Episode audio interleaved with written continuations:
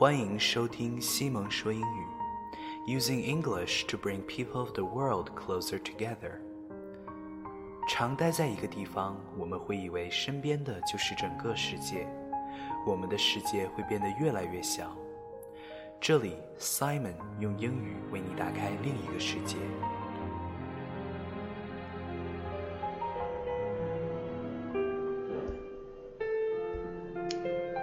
Best friends forever.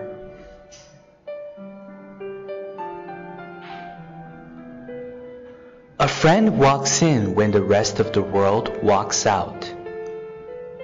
Sometimes in life, you find a special friend.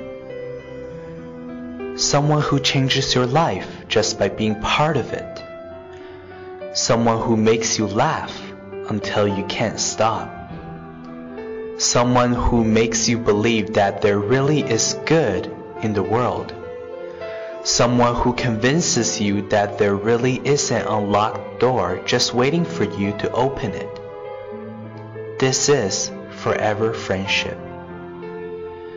When you're down and the world seems dark and empty, your forever friend lifts you up in the spirits and makes that dark and empty world suddenly seem bright and full.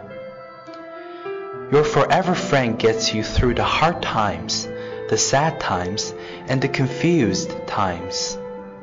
If you turn and walk away, your forever friend follows. If you lose your way, your forever friend guides you and cheers you on. Your forever friend holds your hand and tells you that everything is going to be okay. And if you find such a friend, you feel happy and complete because you need not worry. You have a forever friend for life, and forever has no end.